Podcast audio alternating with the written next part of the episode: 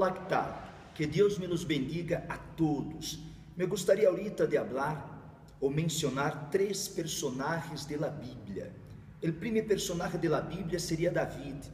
David, ele mirou o gigante como uma oportunidade, como uma oportunidade de ser reconhecido, de crescer e, por supuesto, viu como uma oportunidade de confiar verdadeiramente em Deus.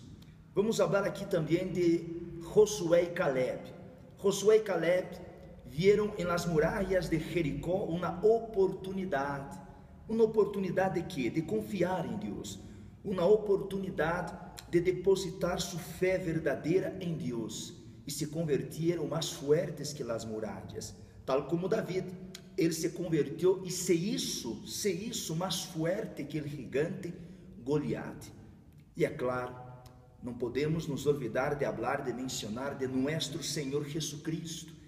Jesus viu a Santa Cruz, o sacrifício, como uma oportunidade de dar a cada um de nós outros o direito de la salvação eterna e o direito de possuir ahorita, en el presente, uma vida de qualidade. Não é verdade? Pero todo isto por quê? Porque o êxito, o êxito ocorre quando nossos sonhos são mais grandes que nossos pretextos, ok? O êxito ocorre quando nossos sonhos são mais grandes que nossos pretextos. Las ganas del sueño de David foi mais grande que o pretexto que era o gigante Goliat. Las ganas, o desejo, o sonho de Josué e Caleb foram mais grandes e mais fortes que a muralha de Jericó.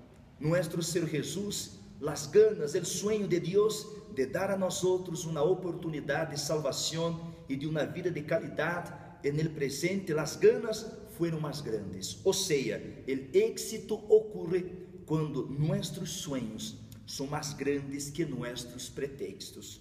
Ok? Le dejo este mensaje de fé e pense en esto.